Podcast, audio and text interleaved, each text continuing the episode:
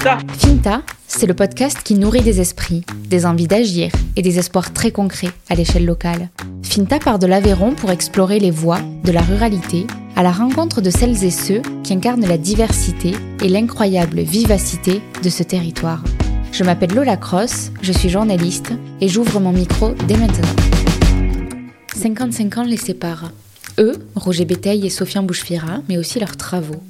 Roger Béteil, 83 ans, est géographe. Sofiane Bouchefira, 28 ans, sociologue. Mais c'est leur sujet d'étude qui les rassemble, l'émigration avéronaise vers Paris, mais pas seulement.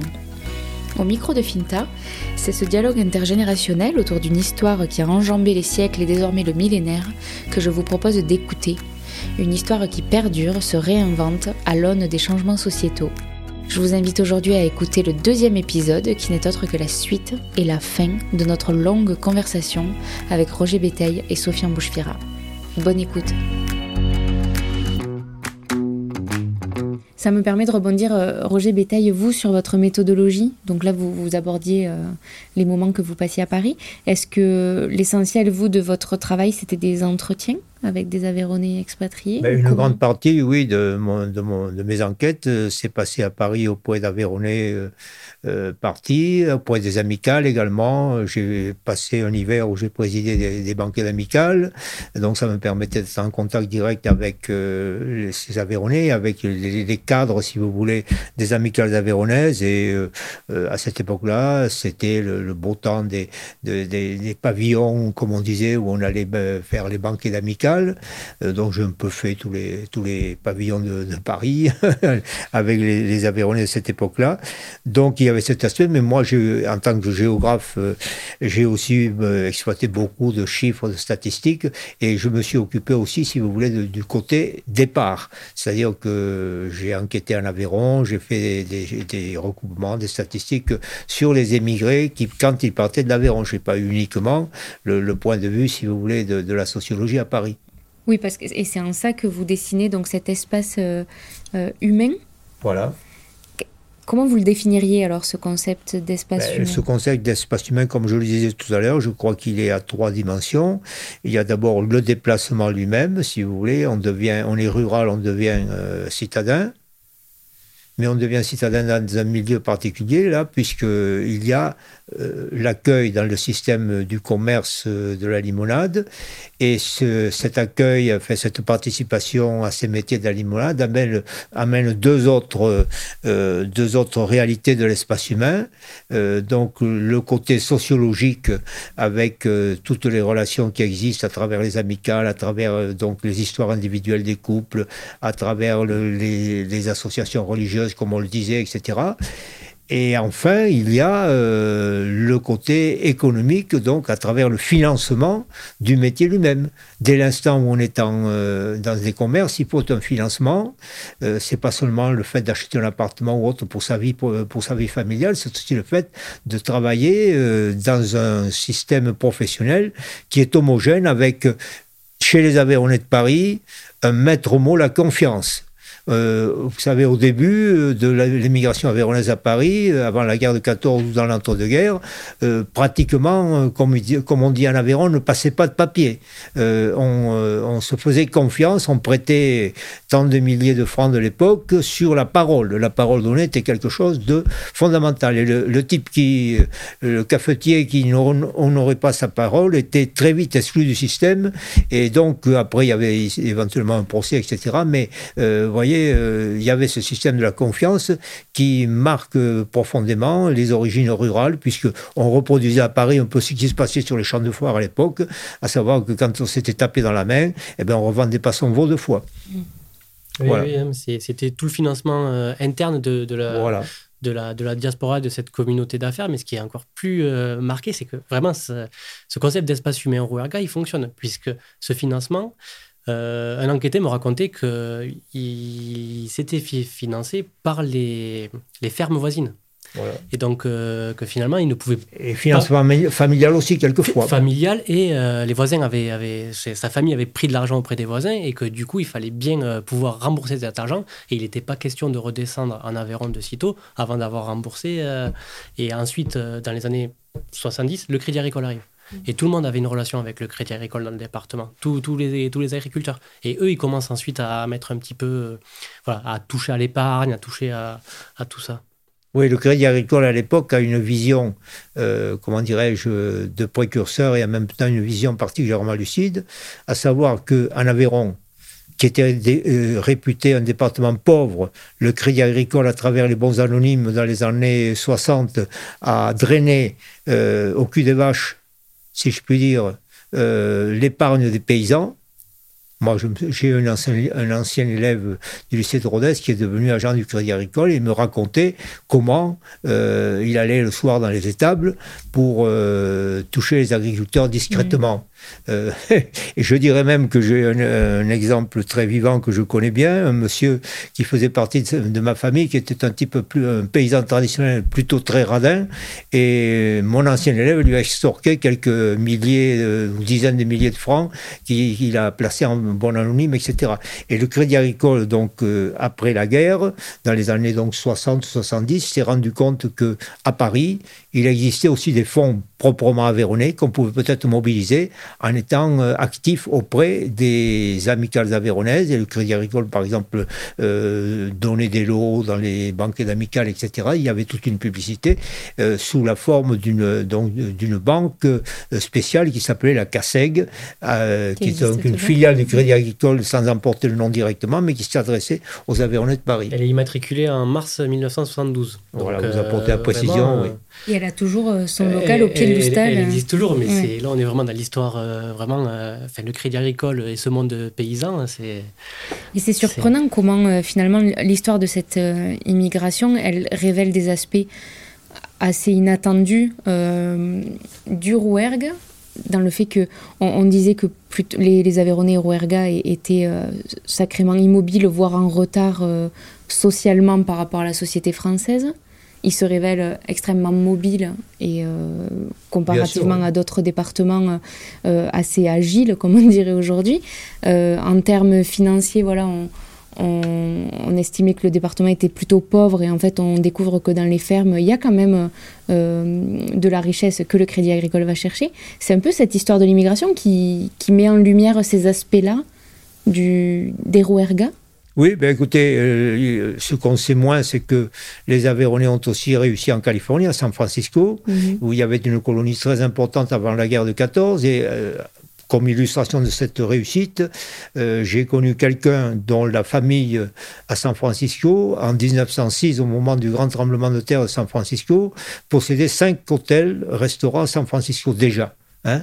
et euh, à la suite du tremblement de terre, les assurances ont joué normalement et il, euh, a réinvesti au sud de San, Francisco, dans les, villes qui étaient à ce moment-là en croissance. Euh, donc, vous voyez, à, San Francisco, on avait un peu le même système qu'à Paris, c'est-à-dire qu'on essayait dans toute la mesure du possible de recruter des migrants avéronnais qui arrivaient à San Francisco, qui étaient employés dans ces établissements il y avait aussi la, question du mariage, puisque euh, l'idéal pour un Aveyronais de San Francisco, comme d'ailleurs pour un Aveyronais de Piguet dans ces années-là, c'était d'épouser une Aveyronnaise puisqu'elle avait les mêmes habitudes, les mêmes mœurs, les mêmes attitudes, les mêmes sensibilités. Donc c'était une manière de faire d'avoir un couple harmonieux. Euh, en second lieu, venaient euh, les Espagnols ou éventuellement des, Anglaises qui étaient dans, la région. Et en troisième lieu, si je puis dire, dans, l'ordre de préférence pour les épouses potentielles, euh, ben, venaient les autres nationalités, pas les Chinoises, parce que les Chinoises étaient encore, les Chinois étaient en concurrence directe avec les Aveyronnais à San Francisco. Donc, vous voyez, on n'allait pas chercher une épouse chez les concurrents. Mais je voulais vous poser une question. Il y a bien une ère de recrutement particulière ou, pas pour la Californie et Alors, pour la Californie, euh, il y a une ère de recrutement, oui, assez particulière. Pour une raison euh, logique, c'est que euh, dans les mêmes années où la Californie recrutait, donc 1885, 86, 90, surtout à partir de 85, 86, c'est la grande crise du bassin houillé.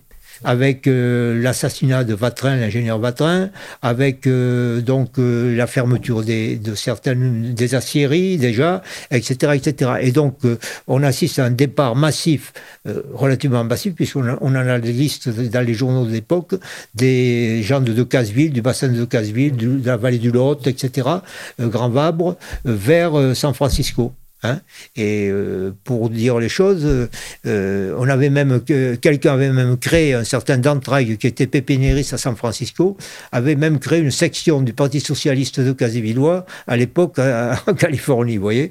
Hein. donc il, y a, il y a eu il y a eu effectivement une période jusque dans les années euh, jusqu'à la guerre de 14 Hein, il y a eu une période d'émigration assez importante, qui est plutôt mal connue, moins connue que celle d'Argentine, euh, vers San Francisco. Et cette émigration a été arrêtée après la guerre, ou en tout cas très ralentie, euh, du fait de la loi américaine sur les quotas d'immigration et, d'autre part du fait que ça devenait beaucoup moins intéressant euh, compte tenu de l'évolution des choses en, euh, Amérique euh, à cette époque-là. Hein. Et les Aveyronnais à San Francisco été en concurrence avec les Basques et puis en alliance, parce que les Basques possédaient beaucoup de commerce dans la, blanchisserie, donc il y a eu souvent une certaine perméabilité, et surtout, la grande concurrence, c'était avec les Chinois qui arrivaient à San Francisco à cette époque. Donc là, dans l'histoire de San Francisco, pour le coup, quand c'est euh, euh, le bassin de Casevillois qui, euh, dans la tourmente économique, laisse partir sa main-d'œuvre active, est-ce que ça veut dire que toute l'immigration avéronaise est lié au contexte économique avéronnais. C'est-à-dire, moi, j'ai l'idée toute faite que dans les fermes, euh, on ne pouvait pas occuper tous les enfants. Donc, il y a le premier, peut-être le deuxième qui restait à la ferme, et les autres, on les faisait partir chercher du travail ailleurs. Est-ce que c'est ça euh, Oui, alors, euh, bien sûr, il y a toujours le côté économique. Hein. On, part, on, part, pour vivre, pour mieux vivre. Mais, il y a aussi la contrainte, ben, la, contrainte la, contrainte des, la contrainte des, événements, si vous voulez, la contrainte mm. de, la vie. Hein. Mais vous avez raison d'invoquer un aspect beaucoup plus sociologique, familial, c'est que à cette époque-là, l'Aveyron avait une très forte natalité. Donc on avait un Aveyron très jeune, énormément de filles, de garçons, et euh, étant donné, si vous voulez, la petitesse des fermes, euh, ben, il était difficile euh, de trouver à se marier avec quelqu'un qui hérite d'une ferme. Hein, Donc, dans un village, si on avait dix fermes, ça, permettait dix mariages de génération en, génération. Mais ensuite, tous les autres, ben, ils avaient deux solutions dans la sociologie d'époque. Ou bien rester célibataire, vieux garçon, vieille fille, un tonton, une tante, disait-on. Hein mhm. Et donc ils étaient soumis à la domination de, de, l'aîné ou de celui qui était sur la ferme, ou bien ils partaient dans l'artisanat, ou, bien ils partaient à l'extérieur. Hein. Mhm. Voilà. Donc, euh, euh, et puis aussi, euh, pour les femmes notamment, ben, peut-être un certain besoin de liberté, pour les garçons aussi, mais un certain besoin de liberté, parce que pour les femmes, par exemple, eh bien, on restait, comme je vous dis, on restait célibataire. Ou bien alors, il y avait une autre solution propre à euh, qui a été assez répandue en Aveyron, c'est de devenir religieuse. Mhm. Et vous savez que l'Aveyron a été un des premiers départements de recrutement du clergé, qu'il s'agisse de, de sœurs, de religieuses ou qu'il s'agisse de religieux et de prêtres. C'est vrai que dans, les familles, euh, dans chaque famille avéronaise, il y a celui qui est parti Mais dans la religion, l'instituteur. Euh, si vous voulez, le fait qu'on ait deux, deux personnes, euh, deux filles qui devenaient sœurs dans ces familles, s'expliquait par des vocations, parce qu'on était quand même dans, une atmosphère de religiosité bien plus importante que celle d'aujourd'hui. Mais aussi parce que hein, ça permettait de caser, entre guillemets, et ça me fait penser donc à, l'endogamie dont vous parliez euh, à San Francisco. Voilà, Si on peut, on se marie avec une Avéronaise, euh, ça, fait, ça fait les affaires. Euh, est-ce que ça fait des affaires et, ça permet aussi, euh, ça permet aussi de se marier avec quelqu'un qu'on connaît, qui, a les mêmes habitudes que vous. Euh, euh voyez, du point de vue euh, ben, de la vie quotidienne, du ménage, de, de la manière des sentiments, etc. On a, on a, on a quand même quelque chose d'être plus près à cette époque-là d'une Avéronaise que d'une Indienne. Et c'est là, que je veux vous amener justement. Est-ce que ça fait partie de cet espace humain que vous avez conceptualisé, le fait que l'on que l'on calque euh, ce qu'on a retiré de la zone de départ du pays Bien sûr. Hmm. D'ailleurs, partout où les Aveyronnais sont allés, ils ont, ils ont créé des amicales, ils ont essayé de se, de se regrouper. On a eu des amicales en Indochine, en Tunisie. Tunisie, oui, elle a fait. Elle, a même, elle avait fêté son 25e anniversaire. C'était bon, c'était, enfin, c'est, assez incroyable, oui. Vous me faites rebondir pour le coup donc sur les amicales. La fédération existe toujours. Fédère, je, crois qu'il y a une 80 amicales. Aujourd'hui, un petit peu moins, je dirais une cinquantaine à jour de, cotisation peut-être. Beaucoup d'amicales qui sont en sommeil, il faut, le, reconnaître, mais ça n'enlève pas la richesse de leur passé. Et là, elle a été rebaptisée d'ailleurs la, Fédération euh, des Aveyronnais d'ici et d'ailleurs, donc elle, euh, elle ambitionne aussi de, euh, d'aller dans le monde entier. J'ai relevé ça dans un de vos bouquins, Roger Béteil, en 1936, quand la Fédération des Amicales est créée, des Amicales Aveyronnaises. la volonté affichée, c'est d'organiser l'action des immigrés en faveur de leur département. Donc en fait, le lien entre les amicales et le département, ce qu'ont concrètement apporté les Aveyronnais expatriés au territoire aveyronnais, c'est passé par quoi? Bah, écoutez, euh, dans un premier temps, euh, c'était des aides directes. Euh, dans le Nord Aveyron, vous avez des, cabines téléphoniques publiques qui ont été financées par les amicales aveyronnaises ou par des Aveyronnais qui, avaient réussi à Paris. Vous avez en particulier une grosse contribution à l'époque de la construction des monuments aux morts. Euh, vous aviez également, euh, parmi les choses que j'ai notées, des dotations aux bibliothèques des écoles avec d'ailleurs euh, des aspects détaillés qui sont assez amusants aujourd'hui rétrospectivement, puisque par exemple, vous aviez des, endroits où les Parisiens finançaient uniquement les bibliothèques de l'école publique et euh, d'autres endroits où ils finançaient plutôt la bibliothèque de l'école du couvent des, bonnes sœurs qui avaient aussi des, élèves, vous voyez. Donc euh, il y avait un une participation directe. Puis cette participation, elle a quand même été relativement limitée parce que bon, installer un téléphone public, c'est quand même pas très très cher. Mais ensuite, quand il s'est agi d'organiser des, des, aménagements de villages, etc., ce n'était plus à la portée des amicales aveyronnaises ou d'individus euh, aveyronnais à Paris. Et donc, à ce moment-là, on est entré dans d'autres structures. Mais les, les amicales aveyronnaises à Paris euh, ont quand même euh, réalisé un certain nombre de choses en Aveyron, au moins dans le domaine de la relation publique, de, de l'aspect des villages, etc. Tu disais, il me semble. La, la, création de la Fédération des amicales, c'est 1947. Et en fait, euh, dans cette entre-deux-guerres, ça se cristallise des, premières tentatives de, fédération, justement, par deux, trois euh, notables personnalités qui veulent aller au-delà. Mais euh, puisque chaque, chaque président amical avait son, ses projets pour le, pour le territoire quitté. J'ai un document d'archives de de l'amicale de Bozoul qui, en 1924, demande un devis d'ingénierie pour créer une passerelle entre la place de la mairie et, euh, l'église. Donc c'est un projet, euh, dans les années, euh, après la Seconde Guerre mondiale, il y a aussi un nombre de personnalités aveyronnaises de Paris qui se sont investies en politique. Mm. la Fédération des amicales aveyronnaises, avec la Maison du Rouergue, a participé, a fait un petit peu de lobbying pour contre l'extension du camp du Larzac. Mm. Donc il y avait des réunions à Paris qui euh, traitaient de cette, de cette thématique. il y avait aussi du lobbying politique direct. Hein, parce que dans l'histoire, dans l'histoire, on peut citer le cas du sénateur Mayran, qui était donc euh, sénateur avant 14, je crois, ou juste après 14, et qui, qui euh, donc a été un véritable classique aveyronais et qui avait des relations très très suivies avec les amicales. Vous aviez, vous aviez également le ministre Maru qui avait qui a inauguré. Voilà. Alors lui aussi, c'était le, grand le grand classique euh, classique si je puis dire, qui à travers les amicales, à travers les campagnes électorales, euh, unissait les Aveyronnais de Paris euh, et les et les Aveyronnais du pays à condition qu'ils votent pour lui. Enfin, en tout cas, c'était un peu sous-entendu.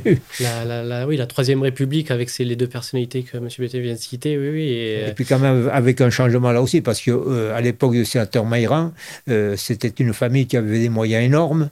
Euh, je pense avait été des, grands commerçants à Paris. Oui, oui, et puis là, il, finançait directement. Hein, euh, voilà. Après, ça s'est quand même un petit peu tassé.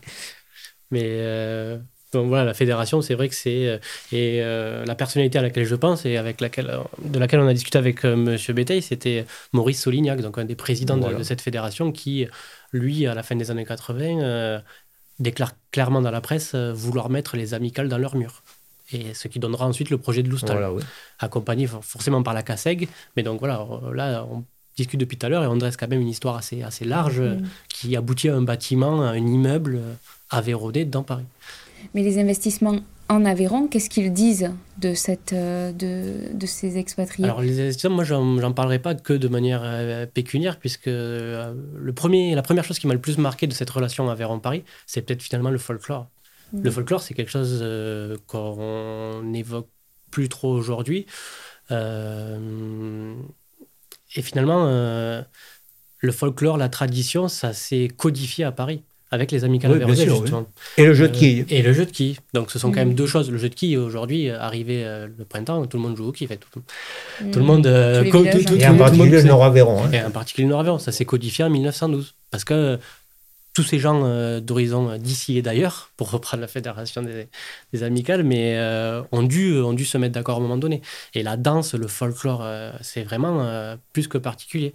Moi, j'ai assisté à une soirée d'initiation au folklore et une personne présente m'a dit, je lui ai expliqué que moi j'avais connu un petit peu le folklore et la danse, puisque ma mère était secrétaire au club occitan de Bozoul.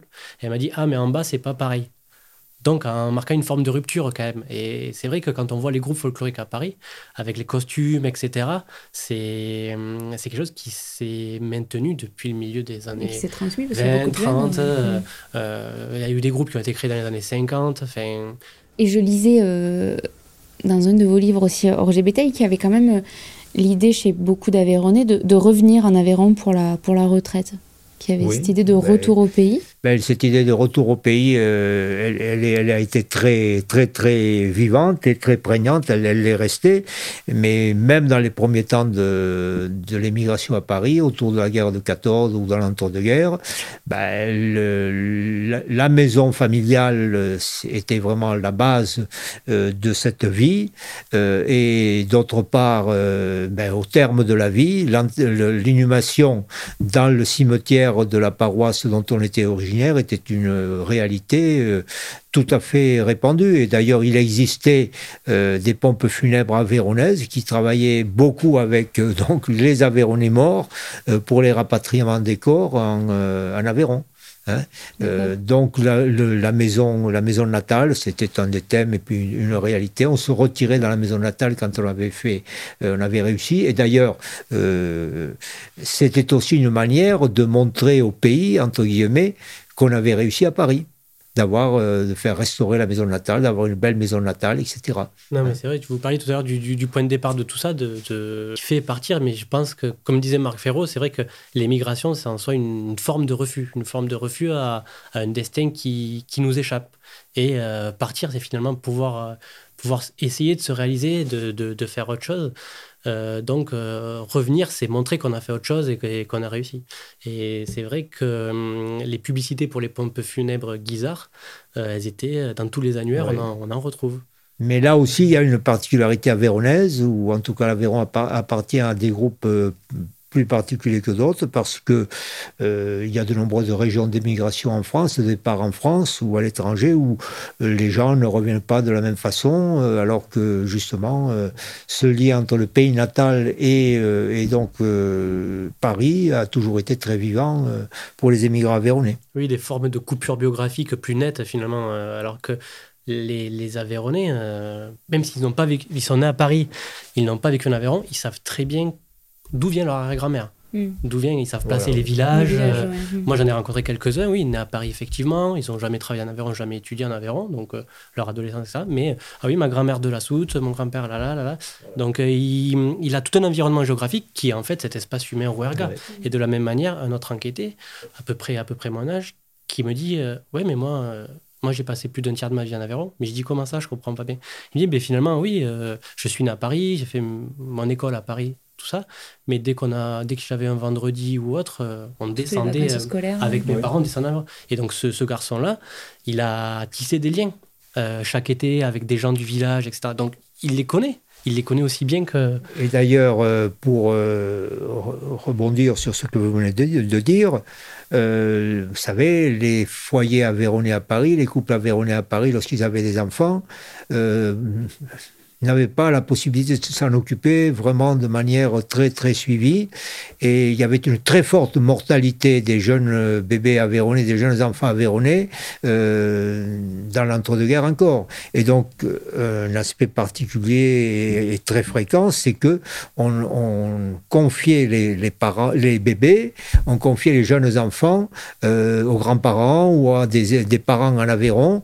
Et donc, ils restaient là jusqu'à ce qu'ils ben, deviennent adolescents ou en tout cas déjà qu'ils atteignent une dizaine d'années, puis ils revenaient à Paris. Et j'ai par exemple fait une statistique commune par commune en Aveyron des personnes nées à Paris eh bien, dans le Nord Aveyron, qui est donc la, zone d'émigration privilégiée vers Paris, euh, vous avez un, assez fort pourcentage de gens qui sont nés à Paris et qui sont revenus habiter en Aveyron, qui ont été retraités, et même dans l'agriculture où d'habitude ben, il y a une grande stabilité des, chefs d'exploitation sur place, dans le Nord Aveyron, on avait euh, dans les années donc 70-80, euh, je ne sais plus combien, selon les communes, 5, 6, 10 des agriculteurs, des chefs d'exploitation aveyronnais euh, de cette époque qui étaient nés à Paris, ce qui est quand même extrêmement original, ce qu'on ne retrouve pas dans le Ségala ou euh, dans le sud d'Aveyron. Alors, euh, cette étude s'appelle Recherche sur les conséquences foncières de l'immigration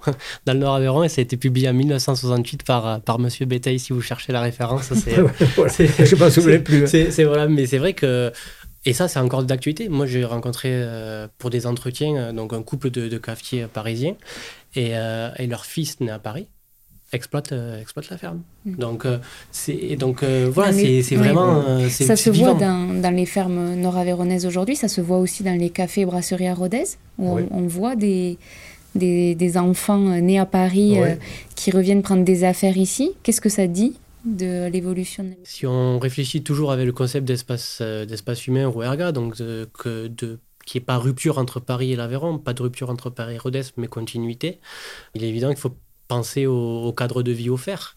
Les, mes enquêtés, moi, me disent quand même que les affaires sont à Paris. Donc, mm. c'est parce qu'on a fait des affaires à Paris d'abord que l'on peut se permettre de, de venir euh, investir à, à Paris. Euh, à Rodez. pardon. Oui. à Rodez, oui. Oui, mais là, on est au niveau des histoires familiales. Donc, euh, je pense qu'il y a beaucoup de choses qui expliquent, euh, qui peuvent expliquer l'installation de, de mm. quelques, quand même. Ce ne sont pas tous les patrons d'établissements à boire ou à manger à Rodez qui sont, qui sont nés à Paris. il y a eu une petite vague, là. On, l'a vu arriver. Peut-être aussi parce qu'à Paris, il y, a eu, il y a eu des difficultés hein, dans les années récentes. Comme on le disait tout à l'heure, l'histoire des murs, des loyers. Et puis aussi, je crois, le fait que le petit établissement euh, hôtelier-restaurant à Paris aujourd'hui euh, a quand même des conditions économiques euh, qui sont beaucoup moins prometteuses qu'elles ne mm. l'étaient il, y a, 10 ou 15 ans. Mm. Hein, puisque les grands groupes interviennent dans ce domaine-là, les habitudes de consommation sont différentes. par exemple, quand, quand j'allais à Paris pour mes enquêtes de thèse, dans les années 70-80, bah, je mangeais très souvent euh, chez un Aveyronais, et, comme je mangeais d'ailleurs dans d'autres petits restaurants qui étaient tenus par des provinciaux d'autres régions, mais le petit restaurant de quartier existait, etc. Aujourd'hui, euh, ce petit restaurant de quartier, ben, il a souvent disparu parce qu'on a vendu le fond, parce qu'on a vendu les murs, et on, voit de plus en plus d'interventions, de, de, de financement extérieur, et puis aussi la restauration rapide qui c'est ce que disait Sofiane tout à l'heure pour la clientèle des bistrots, les cafés du matin, euh, la consommation de tabac, puisqu'il y avait souvent euh, alliance du, bistrot et du débit de tabac, et puis aussi euh, les repas de midi ont complètement changé de, de nature. Aujourd'hui, quand on va à Paris, on est quand même frappé, je crois, par, enfin moi je suis frappé par, par la prolifération des restaurations rapides tenues par de, toutes sortes de gens. voilà, hein, oui, mais on le voit dans les, dans les périodiques euh, des syndicats des limonadiers de Paris, on le voit, l'irruption du, fast-food, c'est ah bah quelque chose euh, auquel n'étaient pas préparés les, les limonadiers, euh, parce que dans ce syndicat, on retrouve certains, certains Aveyronais de Paris. Et le fast-food, la restauration rapide a fait souvent l'objet de, billets, d'éditos, etc. Puisque, puisqu'ils y voyaient une concurrence, il y a eu des problèmes de TVA, etc. Mais bon, c'est vrai que dans ces années 80, ça leur a posé un certain nombre de, de problèmes, oui. Oui, parce que ces, ces bistrots étaient à l'échelle d'une famille. d'un financement familial, d'une vie familiale, etc. Aujourd'hui, c'est beaucoup plus fongible, beaucoup plus difficile. Il y a aussi, oui, cette, cette rupture-là. C'est vrai que, donc, on, l'a dit en préambule, il y avait plus de bistrots, il y avait plus de, plus de consommation, etc. Et puis finalement, euh, certaines disparaissent pour des magasins de vêtements, pour des banques, etc. Et puis euh, aussi, euh, certains ont plusieurs bistrots, plusieurs affaires. Alors que pendant longtemps, il était interdit légalement de posséder plus de plus d'une licence, licence 4. Donc ça limitait quand même les, les possibilités de croissance. Et euh, une fois que cette loi a été euh, abrogée, euh, on a vu intervenir plus, plus régulièrement les banques, des investisseurs, etc. Et des groupes se constituer. Quoi. Et aujourd'hui, on a des, on a des, groupes qui ont une cinquantaine de, Oui, les grands groupes dont on cite les noms, bien sûr. Oui, oui, qui ont une cinquantaine de restaurants et, et, pas, les, pas les, plus, les plus isolés, vraiment des restaurants historiques. Hmm. La, brasserie Lip, aujourd'hui, fait partie d'un groupe.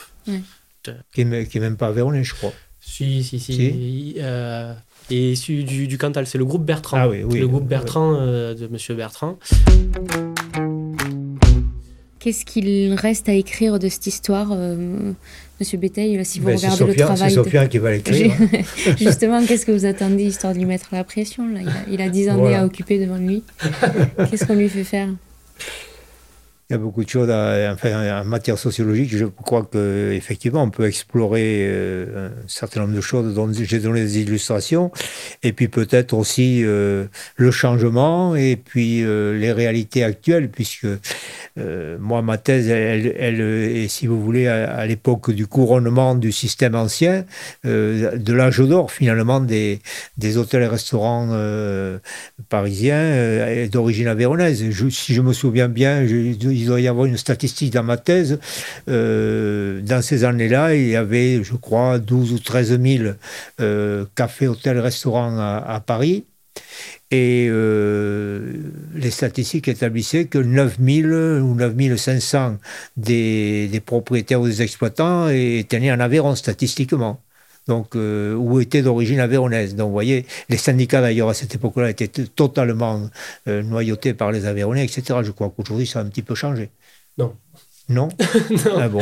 non, non c'est ce qui est, ce qui est marrant, c'est que le syndicat, euh, il y a une participation intéressante d'Aveyronais qui ont une histoire avec Paris, donc euh, donc moi, c'est une chose qui m'a qui m'a étonné effectivement. Et puis euh, vraiment, euh, voilà, c'est autant d'intuitions qui permettent d'essayer de, chercher, de progresser chaque jour sur comment ça se maintient. Mais on n'arrive jamais vraiment pionnier sur un terrain de recherche. Donc c'est pour ça que c'était essentiel pour moi de, de contacter. Monsieur Béteil, de lire aussi. Et voilà, c'était. je lui avais proposé d'ailleurs de d'un beau projet, ce serait de rééditer cette thèse qui est euh, presque introuvable et qu'on la distribue, euh, tu vois, Lola, dans les, euh, dans les collèges d'Aveyron, que, mhm. que, les gens aient une somme de connaissances comme celle-ci entre, entre, leurs mains. C'est une thèse que vous aviez faite, je perds mes mots. Soutenue Non, que vous aviez, pardon, imprimée à vos frais que vous aviez. Oui, euh, c'est ce que J'avais imprimé parce que quand j'ai quand j'ai publié en 78, je crois, je sais plus ça vient, j'ai vendu donc pratiquement tout mon stock de livres. J'en ai vendu aussi beaucoup en Aveyron par vente directe parce que c'était l'époque où il n'existait rien sur l'Aveyron et où donc les gens ont été heureux de voir ce travail. Donc je n'ai pas eu de problème commercial de ce côté-là. Euh, c'est vrai que c'est un travail pionnier parce que donc, euh, moi, j'arrive à, Paris en janvier 2019 et en février, euh, au Collège de France, il y a François Héran qui euh, fait un cours sur l'émigration. Sa, sa, chaire, c'est l'émigration. Et il cite Roger Béteil comme travail pionnier. Il dit François Héran, moi, quand je commence dans les années 70 à m'intéresser à tout ça, il y a des travaux pionniers, dont ceux de Roger Béteil, qui décrit de manière extraordinaire, il dit extraordinaire, les filières migratoires, l'effet de relation.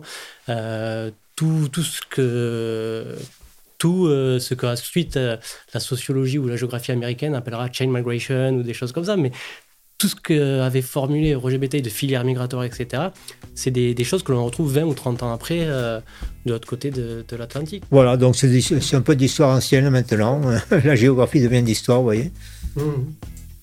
Mais il y a quand même un certain nombre de choses qui restent, en tout cas les fondements, qui restent valables. Mais je pense quand même que votre travail à vous, il va, il va montrer des changements, positifs ou négatifs. voilà. Hein. Merci beaucoup à tous les deux. Avec plaisir.